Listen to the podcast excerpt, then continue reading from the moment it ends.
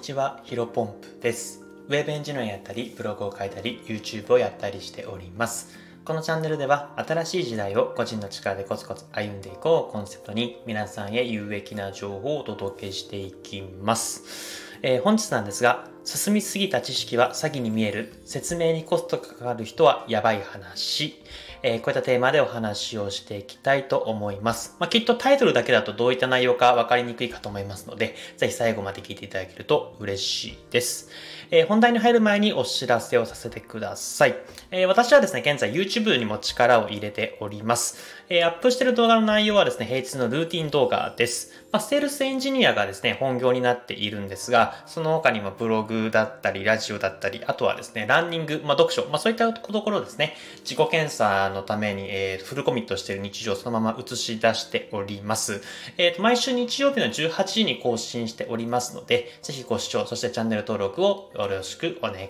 たします。はい。それではここから本題と入らせていただければなと思います。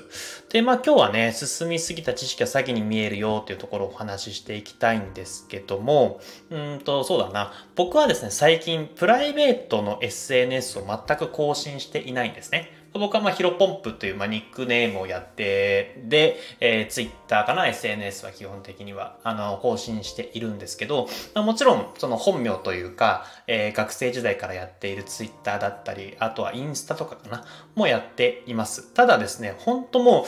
う、2年1年以上、2年ぐらい、2年以上は多分更新してないんじゃないかなと思ってっています。で、まあやっぱり SNS ってね、自分の身近に起きた出来事を発信する場だと僕は思っているんですけども、えっ、ー、と、もちろんね、あの、ヒロポンプのツイッターは毎日必ず積み上げと、何かしら、えー、ブログだったり、えっ、ー、と、スタンド FM だったり、YouTube とかアップしたら、えー、やっていくと。あとはまあ自分が気づいた内容ですね。それをテキストで発信しているんですが、もう本当ね、えっ、と、プライベートの SNS SNS は全く更新していません。で、えっ、ー、と、更新しない、まあ、理由はいくつかあるんですけど、一番大きな要因はですね、まあ、今回のタイトルでもある、進みすぎた知識は詐欺に見られるからなんですね。で、まあ、そうだな、エンジニアとかブログを書くことによって稼げるようになるじゃないですか。まあ、このね、スタンド FM を聞いてくださった皆さんだったら何かしら挑戦して、まあ、そういったところ、えー、で収益を得てる人が多いと思うんですけども、きっとね、僕のプライベートの SNS で、えっ、ー、と、エンジニアになっていくら稼いだとか、ブログで、えー、月いくら稼いでるみたいなのをね、発信してもね、そもそも、うん、受け入れられないし、どういうこと？というふうになった時に説明するのがコストというか、まあ、うん、コストなんですね。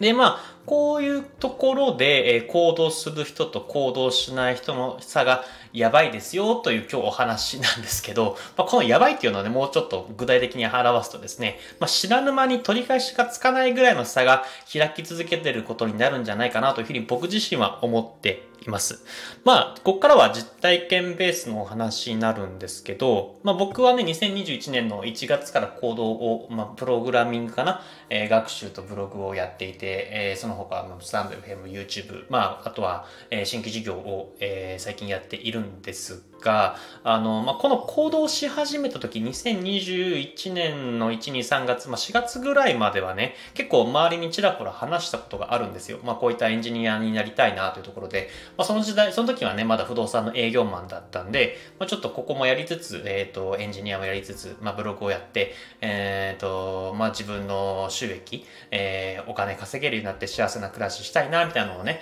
ちょっと、ちょっとちょこちょこ話してたんですけど、うん、まあね、その時もね、なんかどういうことなんでそんなことすんの？みたいなこと言われてね。で、その時にね、毎回毎回説明してたんですよ。まあ、こうこうこういうことがあって、みたいな。えー、こうこうこういう生活、ストレスがあって、みたいな話をしてね。で、えー、例えばブログだったり、エンジニアだったり、こういった風にやるとマネタイズできる、お金が稼げるらしいよ、と、儲けられるらしいよ、という形でですね、話していたんですけど、まあ、説明すればね、もちろんね、理解してくれて応援してくれる人ももちろん、一いらっしゃったんですが、なんだろうな、いちいち説明すると単純にめんどくさいと思ってしまったんですね。で、もちろん応援してくれる人はね、応援してくれそうだなっていう人には積極的に僕も話して理解してくれると非常に嬉しいんですけど、まあ、そんな人ばっかりじゃない。むしろそっちの方が少ないですよね。まあ、僕もね、あの、友達全然多くない方だと思うんですけど、まあ、仮にじゃあ100人いたとして、多分、えー、しっかりと説明して応援してくれる人って1、2割、まあ、10人から、まあ、20人いればいい方だと思思います。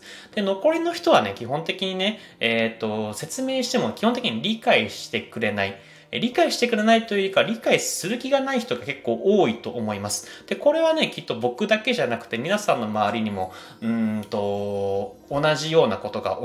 言えると思います。やっぱりね、進みすぎた知識っていうのは詐欺に見えるんですね。まあ、やっぱり基本的には日本のうんと王道のパターンって、えー、中高で勉強をして、まあ、大学に行って、で大学で就職活動をして、まあ、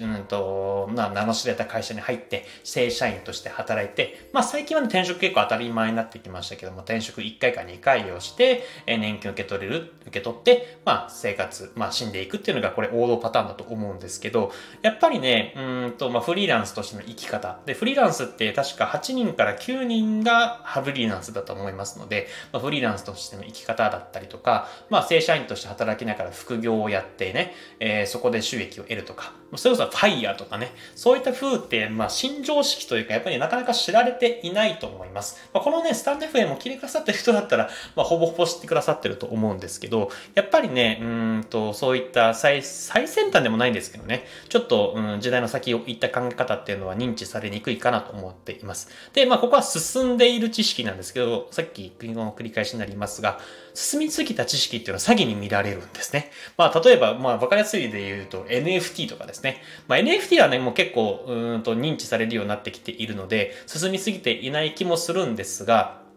まあ、きっと、あのー、通常日本のね、えー、一般的な方だったら知らない人がほとんど。で、まあ、例えば、まあ、僕は NFT をほぼいじっていないいませんけども、まあ、NFT でお金稼いでるっていう日に行ったらね、なんか、うん、なんていうのかな、ネズミ講というか、あの、ネットビジネスでしたっけ、まあ、そういったお金稼いでんだなというふうに多分思われると思うんですよ。まあ、それこそね、なんかあいつは汚い稼ぎ方してるみたいな感じになると思います。で、これって多分5年前とか10年前、SNS っていうのが馬鹿にされて、まあ、SNS で稼いでるっていうと、基本的には多分変なビジネスをやっているっていうふうに言われてた人が多いと思うんですけど、まあ、やっぱり現代になってみたら、まあ、どの企業もね、SNS 力入れていて、まあ、むしろ SNS をやっていない人が、うん、少数派、ビジネスとして展開してない人が少数派になっている形じゃないですか。まあ、なので結局ね、時代が追いついてきて、あとあと、うん、進みすぎているものが、うん、と常識になってくるので、ここはね、まあ難しいところではあるんですけども、まああのー、ごく一般的には進みついた知識って先に見られるよねって話になります。